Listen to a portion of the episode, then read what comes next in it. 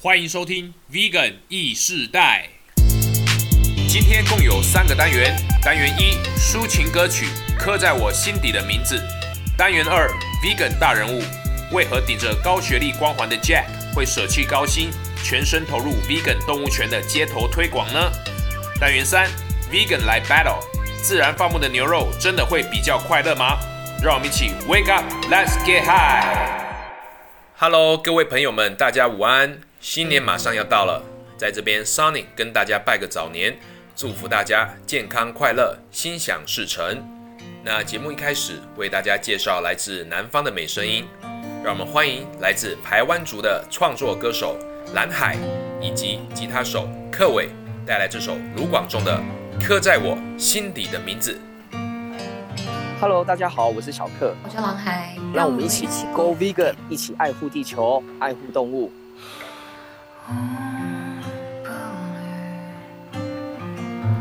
好几次我告诉我自己，余生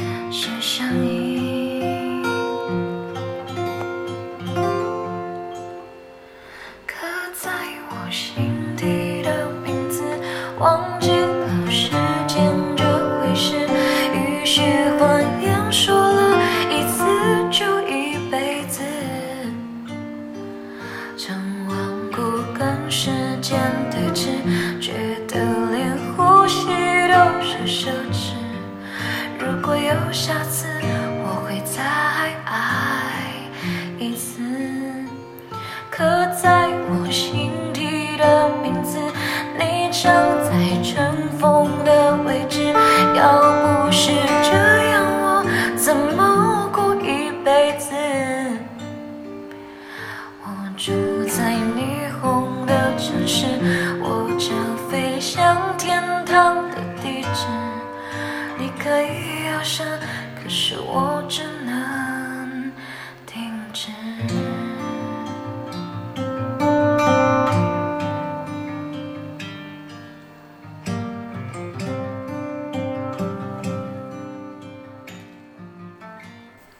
Ladies and gentlemen，让我们欢迎蓝海克维。大家好，我叫蓝海。大家好，我是克维。天呐，真是好兴奋，可以听到蓝海唱 live。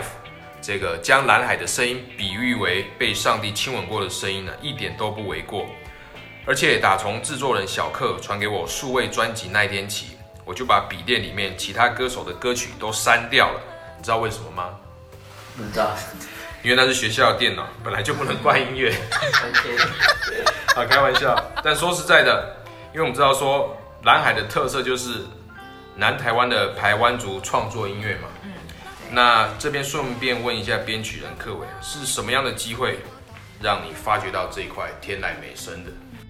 首先就是我自己刚好有一个发想，就是我想要做服务流行音乐这一块，因为我之前都在做创作，然后作曲或实验性音乐。那在一个因缘机会下，在一个活动碰到了他，然后发现他的他的声音，就是我被吸引到了，所以借由这样子的缘分，然后我们就开始执行了这张专辑。OK，哇，听起来有点像是千里马遇见伯乐，周杰伦遇到宪哥哦。那我们请蓝海简单介绍一下你的新专辑吧。好，我的新专辑叫《跟海有关系的人》，然后这里头有九首歌，然后九首歌有分别母语跟中文，对，然后呢母语就是因为我是台湾族的，然后是屏东的台湾族，是。然后偏在三地门下那里，嗯。对。那跟海有关系的人其实就是呃因为我爸爸的关系啦，他爸爸的工作，对爸爸的工作，然后他以前就是在床上工作了，然后就跟我妈妈说，以后我的小孩可能就是要跟蓝啊、跟海啊有这个名字这样子哇。，好特别。然后跟海龟就是跟我，就是从开始写歌十几岁到现在，就是我遇到的，然后我发生的都很真真实实的在这九首歌里面。可以，所以在哪里可以听到呢呃，现在很多数位音乐数位平台都可以听得到。？OK 哈，那我们观众可以期待一下。那其实今天会邀请南海跟柯伟上节目的最大原因之一哦，就是柯伟最近也开始采取这个舒适饮食啦。那我相信听众们到这边耳朵都突然变大。那我们现在就来聊聊柯伟 Go Vegan 的转变。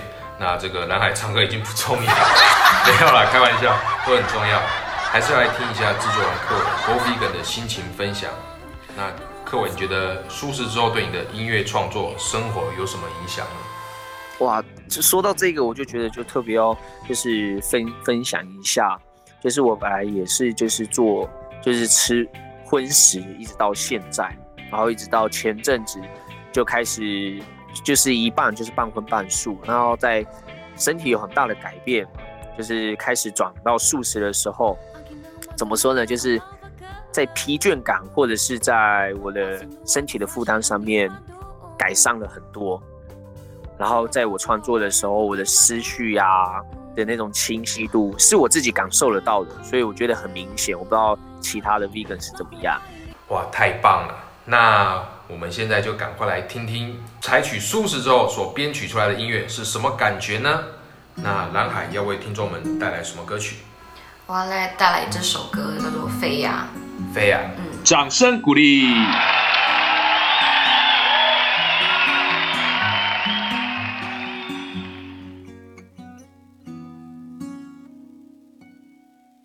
一身悬浮摇摆，也不算自由的飞，好像也从未想过，为了谁花全会。世上不分月光与火光，可能上辈子找的孽。世上不分月光而分身，只是我自己。看得对，这辈子飞呀飞呀飞，谁笑我傻不愿回答？我醉呀醉呀累呀烦呀，别笑我傻，是你们在说傻话。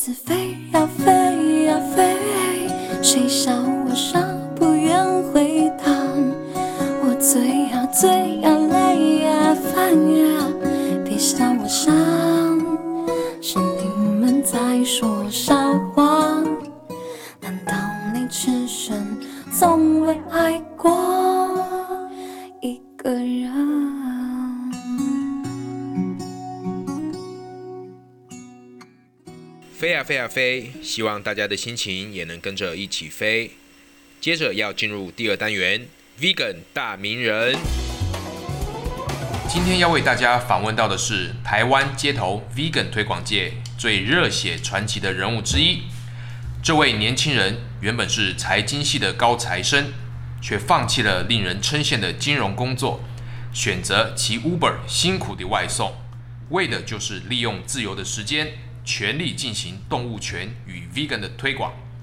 而且在二零一八年，他不但自费买机票飞到美国纽约参加连续七天的动物权街头推广活动，更将这个街头活动的精神与经验原封不动地引进台湾，持续协助各县市成立街头推广活动。那 Sonny 本身也很荣幸参加过这些 activity。如果你曾经在周末的台北西门町或者高雄新爵江商圈，看到一群人戴着 B 怪客的面具，身上背着液晶电视，播放着屠宰场以及养殖场的影片，然后四周有年轻的志工们热心地向民众解释肉品工业的真相。那么，这就是我们在做的工作。现在，这个活动的拓荒者就坐在我旁边，让我们以最热烈的掌声欢迎 Jack。Hello，大家好，我是 Jack。哇，真是太开心了！看到 Jack，我心中就有一句话想要说，就是 Jack，这实在是太神奇了！我的偶像竟然坐在我面前，真是太开心了。那我要跟听众朋友分享一下，呃，跟 Jack 是怎么认识的哦、我们是当初一起在高雄推广动物的时候认识的。那那时候第一次看到的时候，Jack 他呃，在这么多这个推广的志工里面，我就看到有一个年轻人背着摄影机，然后很认真的在做摄影的动作，记录大家的这个 outreach 的影片啊。然后因为那时候还不熟，所以也没有也没有特别的聊天之类的。对，那有一次我们在台南成大会馆的推广之后，我们结束了一起去开会吃饭嘛。对，然后那时候我就听到 Jack 跟一些朋友们在聊天，然后其中 Jack 就说，其实呃，你好像说自己不太擅长 outreach 对。的个性，然后可是后来后来看到 Jack 所拍的 YouTube 影片里面有这个这个你在跟一些路人朋友 non vegan 在讨论这个 vegan 的问题啊，那你讲起来都是不愠不火，很有逻辑，而且有时候问题的尖锐跟问问题的方式也是很很直接，但是又会让人家会去思考。我就是觉得哇，这家伙也太厉害了吧！表面说自己不会 outreach，可是做出来就是这么这么有这么有这么有这么有震撼力跟说服力。然后我看到那些呃路人朋友跟你访问完以后，他们真的会去思考原本我们吃肉的这个行为跟同动物同理心的这些意义。当他们会去思考的时候，我就觉得哇，这你做的这件事真的很有意义。然后后来再看了一些呃网络媒体对你采访的报道，然后才知道说哦，原来我我又更佩服了。你知道为什么吗？为什么？因为第一，我们吃素要当一个 vegetarian 就不容易了，对，先放弃肉，然后可是第二步连蛋奶都放弃，你当一个 vegan 这个要更有决心。对，那一般人就是做到这边，可能就是一个极限了。对，但是你竟然还愿意站出来推广，对，鼓励大家 go vegan，那我觉得这个要更大一步的勇气，而且这还不算什么，做到这一步已经很厉害。可是你竟然，我没有想过还有人会为了充实自己，还特地买飞机票飞到美国，对啊，对啊，进纽约，而且还不是一天哦，是连续七天。这个、对啊你到底是怎么做到的？什么样的动力在背后支持你？呃，其实就是因为我那时候参加了一个组织的活动嘛，然后他们刚好有点像是一年之前的话是一年一度，那最近的话因为 COVID 的关系，所以有有停下来嘛。那我就觉得说，好像是是历史中的一刻，我想要就是成为这呃动物权史中的就是一份子吧。然后那时候就觉得说，哦，那我就想要去飞去美国参参加这个活动，然后顺便认识一下，比如说国外的一些推广，因为大部分的时间我是在台湾做推广嘛，然后一直没有接触。如果真的会接触，也是在网络上接触这些推广者。那我那时候就想说，呃，想要去国外，就是类似有点像，就是像呃，Sonic 说的取经吧，就是去学习他们的经验，然后跟见识一下，就是呃国外的推广模式，国外的推广者，然后跟他们就是有做一些连接，这样子，就是想说，看看可以学到一些新东西，把它带回来台湾，然后可以就是更帮助，以就是以他们的经验，然后帮助到台湾的就是动物权的发展，这样。哇，真是太棒了！而且，OK，所以你去外国那个时候刚好是哦，COVID 还没有对，COVID 还没有发生。OK，那像你是去美国纽约吗？对。那这几天想必一定非常的充实。对。那有什么是让你觉得最大收获是什么？最大收获，我觉得是就是就是在台湾，因为在台湾的就是 vegan vegan 圈 vegan 圈子或动物权圈子的人还没有很多嘛。那就是我自己，就是那时候就觉得说，其实我那在台湾可能已经算算积极，就可能啊，就是没日没夜，我就只想着动物权要怎么样为他们发声，或者是说生活可能有大部分七八成的时间都在帮动物发声或做动物权推广。但是我一去到美国，发现哦，怎么大家，因为我那时候跟我朋一个朋友去，然后我们去参加他，因为他那个其实是。呃，连续十二个小时的街头推广，然后其实我那时候去的话，他我一天大概只做六个小时，六个小时就已经很累了。你要想六个小时，然后站在大太阳底下，然后跟路人推广，然后有些人可能要背电视，我跟路人解说，六个小时就已经很累了。但是我看到真的非常非常多的其他的推广者，来自比如说欧洲，或是来自比如说南美洲。他们有些人推广都是从早到晚，从早上十点到晚上十点，就是没日没夜推广。然后推广完结束之后，他们会去呃聚个餐，聊天聊一下说今天的状况。之后隔天早上再起来再十个，然后就连就十二个小时连续七天这样，对啊。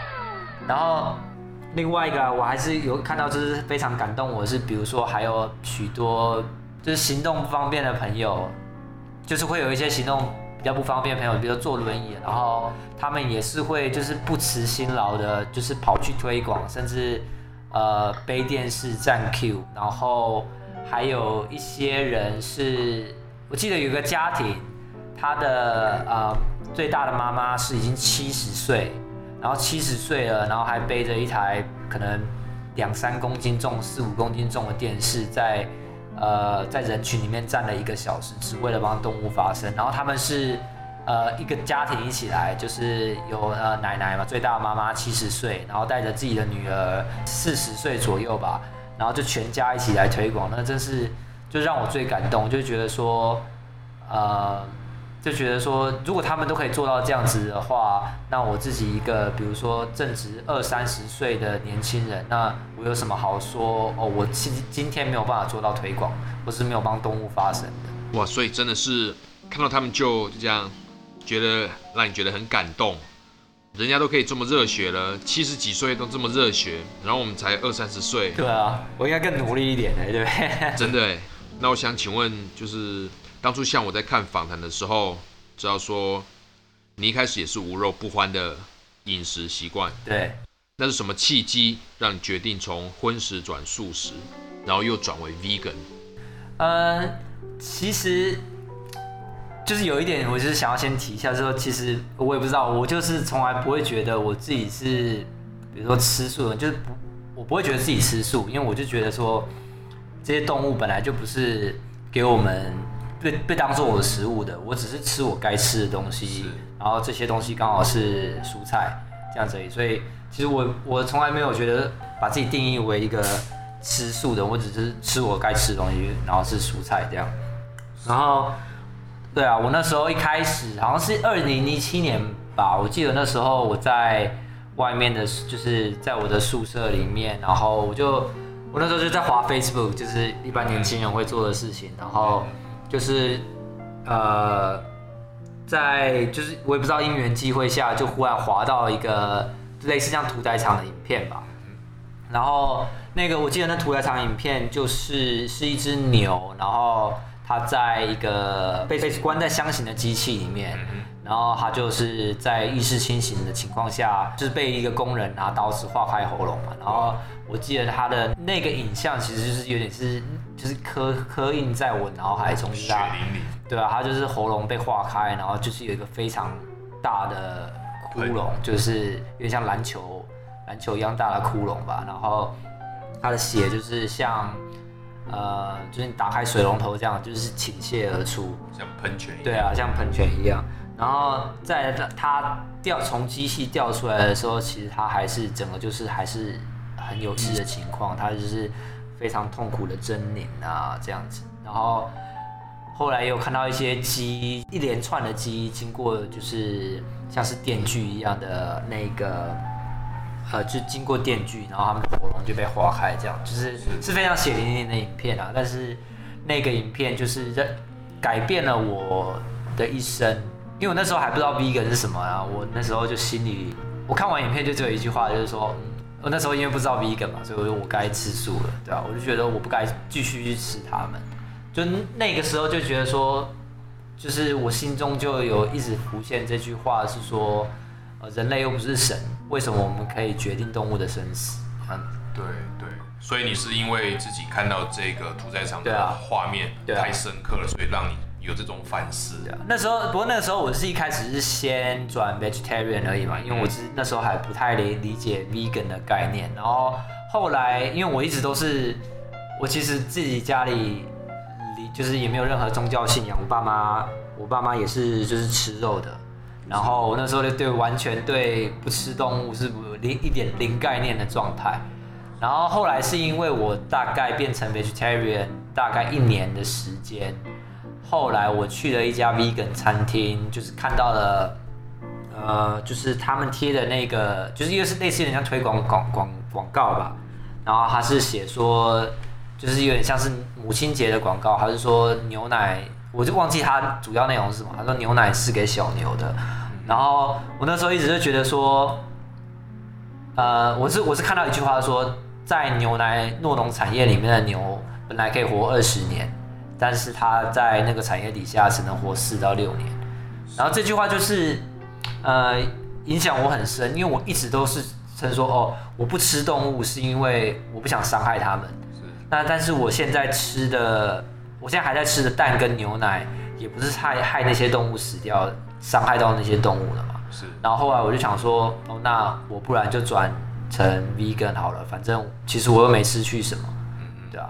那其实那时候还是我不知道，因为就是比较一般人的逻辑思维吧，就想说，哦，如果我不吃蛋奶，我身体会不会出状况什么的？对，对吧、然后，但是我后来变成 vegan 才发现，其实那些都只是就是迷失。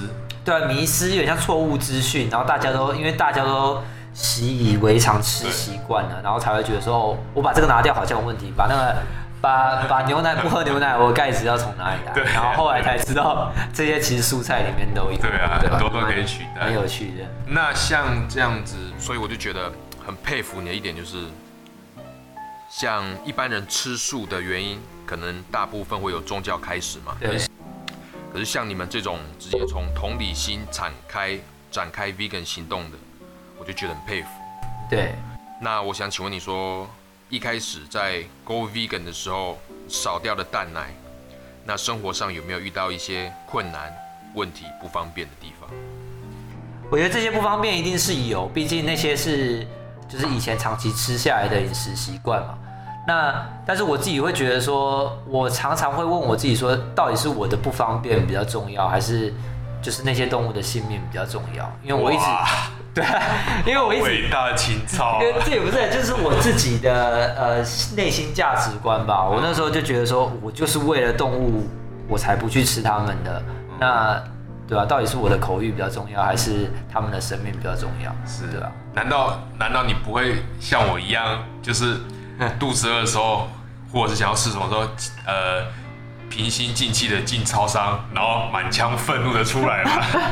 拿起来看，啊，有蛋有鸡蛋啊，那个有牛我自。己是还好，我真的觉得这些都是就是习惯问题，因为我自己自己转变过来，我现在一点都不会想念以前的什么荷包蛋饭什么之类的，就是根本就不会有欲望想去吃啊，因为我已经习惯没有这些东西的食物，对吧、其实这些都只是习惯我们自己从小到大会想要吃蛋，会想要喝牛奶，其实那些都是习惯了。对，那现在只是你换，你需要花一些时间，然后跟你的价值观符合的，你就是非常容易可以改掉这些习惯。如果你真的觉得，呃，只是为了我们的欲望去伤害动物是错的的话，嗯嗯，没有错。所以从 Jack 的回答当中，我们可以发现，每一个人他会选择 vegan 的原因真的是非常的多种。就是这个真的大家都有各自的路程。对，每一个故事都很精彩。那对我最近有一个学生，他也是跟我分享他，他原本是婚食者，对可是他最近让我很高兴一件事，就是他跟我分享说，哎，老师，我现在也开始吃素了。我说真的假的？为什么？他说我也不晓得啊，就觉得没有必要去吃那些肉啊。然后现在吃到肉也会觉得很恶心、反胃的感觉。对那我觉得他跟你有一点类似，就是直接从那种同理心角度出发。那他也是跟我说，他不像一般人，可能需要很多渐进的过程。对可是如果从同理心出发的话，很快就可以直接直接戒掉对肉这个依赖。OK，那接下来想请教 Jack 的就是，是什么契机让你从一个 vegan 转变为 vegan 的推广者？因为这两者之间有很大的差异。因为 vegan 只需要坐在餐桌前，可是 vegan 推广者是必须走上街头的。呃，等我想一下。那我自己为什么会成为 vegan 推广者是？其实我不是，嗯、我不只是因为就是比如说对这些动物的同理，就是比如说这些动物遭受的状况，我其实只是觉得说，伤害这些动物是不对的，然后他们就是这是一种感觉是正义感的问题吧？正义感。对，正义感。呃你知道为什么我会这样问？因为对我们来说，单纯吃素、单纯吃 vegan，跟你要出去推广，这是很大的差异。因为你要直接面对人，对而且是一个陌生人，对那你要怎么样去跟他沟通，让他知道说你的理念，而且必须让他知道说，目前他们所采的饮食方式是这个不人道啊、不仁慈、不永续的，也许对我们而言是错的，但是一般人，你知道，人最讨厌的就是承认自己错误，对啊，对他们有一个面子拉不下来的感觉，但是这又是一个我们不得不面对的问题，对。所以你是怎么样去处理看待？呃，所以我那时候我自己变成 vegan 之后，我就呃我自己变成 vegan 之后，我就很想要呃把这件事情分享出去嘛，因为我后来就是变成 vegan 之后，我又陆续去查说，比如说这些产业怎么去对待这些动物，然后后来又得知一些更多的呃，比如说环境方面的，就是比如说变成 vegan 不只是动物权利的动物的正义嘛，其实有关于人权，因为比如说气候，如果未来我们气候没有适适宜居住的地球，那其实这也不是人权议题嘛，对。对啊，然后还有就是比如说气候正义什么正义，就是知道这么多，然后甚至对，比如吃肉对我们自己都是不健康的，比如说呃，现在世界上死亡率最高的疾病就是比如说心脏病啊，然后嗯就是所有所有这些疾病都是围绕在吃动物这一块。对，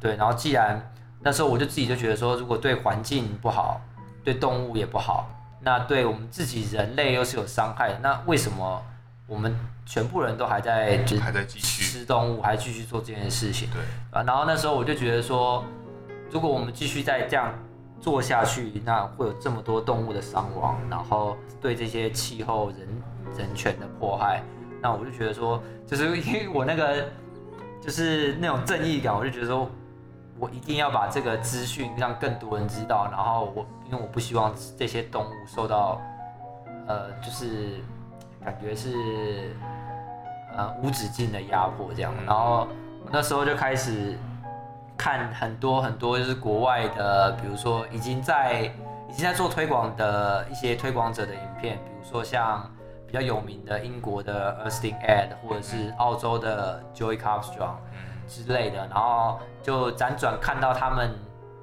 他们就会在影片上说哦，呃，你如就是如果你真的想让这些动物发生，你可以怎么样去做推广？然后那时候就呃看到 Ersting Ed 在一个嗯。就比较像，就是我们现在在做的，就是比如说在街头跟路人聊天，帮助路人，呃，建立起这个，就是比如说伤害动物是不对的这个价值观，然后就是进而之后，我就开始搜寻，就是在我，因为我那时候还在澳洲，在雪梨，然后我就是搜寻，哎，我要去哪里，如何开才可以找到这一个街头推广的活动，然后我就真正去了他们的那个活动。一次，然后询问他说：“诶，我要我，请问我要怎么把这个模式带回台湾？因为在台湾，我现在还没有发现这个推广的活动。澳洲嘛，对我那时候还在澳洲，然后我就去了澳洲当地的据点。我那时候英文还很烂，然后就是反正啊，问了那些当地的组织者，我要怎么办起这个活动？我想要帮助动物，我想要帮他们发声，然后他们就教我一系列流程，然后之后我就开始把。回到台湾后，我就开始建立了这个就是街头推广的运动，然后就是认识了像 Sonic，然后一堆就是动物圈圈的人，对啊。说英文很差，我现在完全没有办法相信，你知道吗？因为上一次在高雄街推的时候，有有一些外国朋友华侨来，然后我就在后面有我有听到你用很几乎流利的英文跟他们讲讲 outreach 对。而且而且而且我有很很深刻印象，你你说了一句，呃，What holds you back？怎么让你们迟疑不采取 vegan？对对对。然后我我那边吓一跳，哇，这个 hold back 这个这个片语我自己都很少知道，竟然用出来，哇，真的是太强了！我这当英文老师，我我还要想一下，用 hold back 要怎么是什么意思？可是真的是可以看得出来，你真的是很用心在为了推广对，然后连外语。相关的专业知识都慢慢的这样提升。对，因为就是这这个部分可能就是因为毕竟台湾动物权推广的资源还蛮少的，那就是全部的呃来源就只能仰赖着，就是比如说国外的一些已经做了三做了五年、十年的推广者来分享他们的经验，对吧？所以我就是进而从中吸取他们的知识，也不断的算是磨练我自己的英文吧，就是应该是有点像是。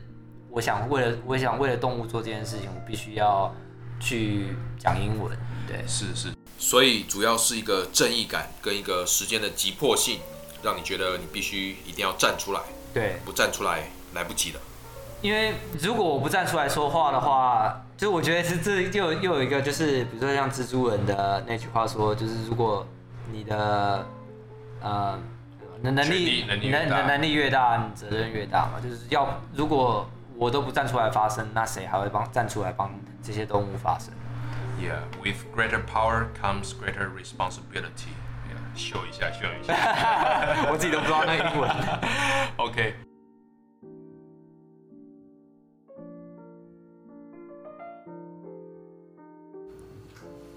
中场休息时间，Welcome Guitar Solo Slap，小克，Yeah。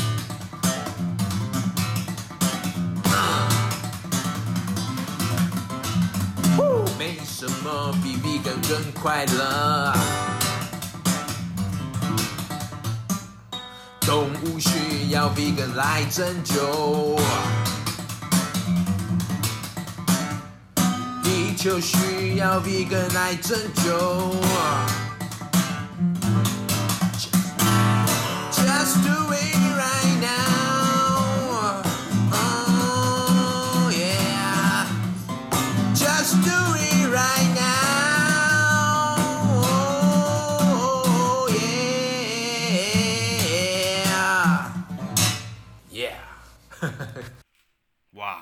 快活啊大家觉得 sony 唱的如何呢？嗯你还是专心主持吧。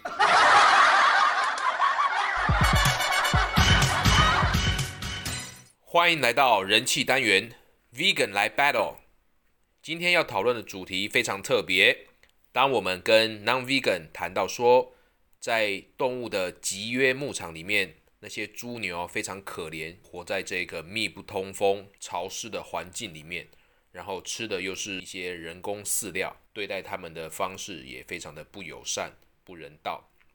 那这时候，non-vegan 朋友就会说：“诶，那我就改吃自然放牧的，草饲的牛肉、猪肉就好啦。不是有一些号称快乐农场吗？对吧？”那面对这个话题的时候，您会怎么回答呢？今天我们很荣幸邀请 Jack 老师来担任我们的 battle 主力，同时也开放民众 call in。请问我们的 Jack 老师准备好了吗？我准备好了。好，Let's go。让我们来接通第一通电话。Vegan 意识代您好，您好，你好，请问怎么称呼？我是阿明，快乐农场的老板。哦，快乐农场的老板阿明您好，请问您今天要 battle 什么呢？哦，我想跟这个 Jack 讲一下我们的呃农场的状况。那我们农场给的饲料是最好的有机的饲料，然后给牧草这样子，然后我们还每天帮他们按摩，而且每天早上还定时放莫扎特的音乐给他们听，这样，然后所以他们是很快乐的牛。哦，听起来很厉害呢。就是你说会给他们帮他们按摩，又给他们听古典乐就对了。对，哦，你是所以你是给他们放这个莫扎特的快乐颂吗？对啊，啊，可是快乐颂是贝多芬的。要，重要是有放音乐给他们听，他们快乐。哦，是是是，很快乐。我听起来这个也是五星级的待遇呢。那关于这方面，Jack 老师有什么看法？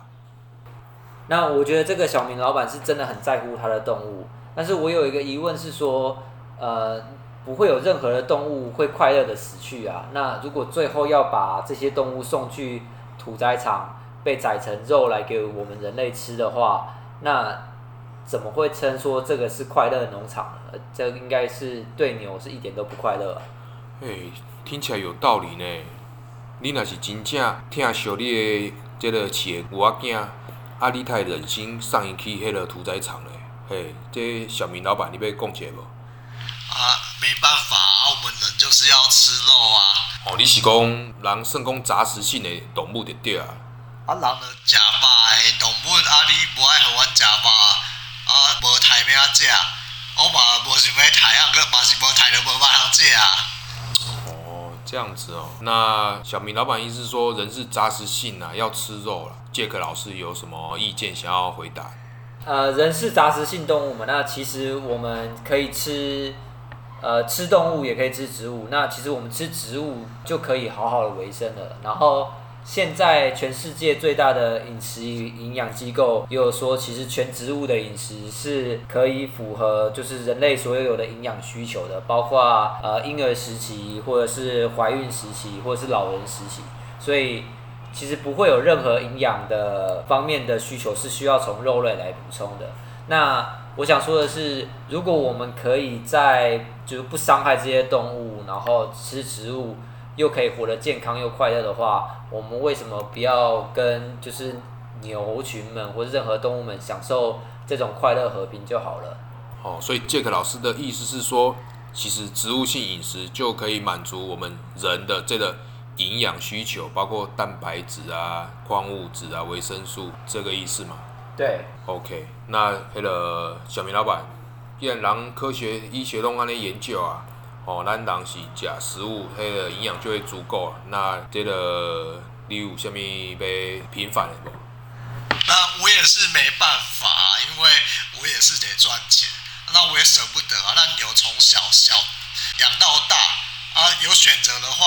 可以别的方式赚钱，不用那么辛苦的养一只牛，还把它抓去杀，谁谁会这样做啊？我也是一定得得这样做的啊。哦，所以你的意思是讲，若是有别项的选择，你嘛是会考虑啦，啊无要甲家己饲饲遮久的牛仔囝摕去刣嘛是种毋甘的，甘安呢？对啊，啥物人若阵会当无刣，啥物人要甲刣啊？哦，所以。这样听起来，这个小明老板也是很有这个嘛是算讲嘛，玩那是有慈悲心的啊。啊，无规气安尼啦。真听讲哦，一寡南部的迄个转型的迄个有机农场哦，因咧找合伙人。我感觉你若是有兴趣哦，啊，无我来甲你介绍一下哦，互你安尼会当趁钱顾家庭，啊，佮毋免毋免牺牲动物的这个生命哦。啊，你你感觉安怎？啊，会，当气化玛雅呀！哦，会当气化玛雅了吼！哇，真是太高兴了，能够听到阿明老板这么有智慧又慈悲的回答，也同时非常感谢我们 Jack 老师给大家如此专业宝贵的意见。那不晓得各位听众们有什么看法呢？欢迎您给我们留言指教哦。以上就是今天的 Vegan 来 Battle。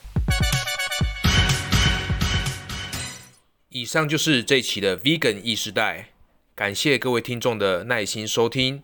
如果您有任何意见或指教，都欢迎您到 FB 的粉丝专业留言、建议、打气、分享哦。祝您新春愉快，我们下期再见。I love you。your hands up. Say we can hero wake up. Boom boom boom, your hands up. Say we can make it up.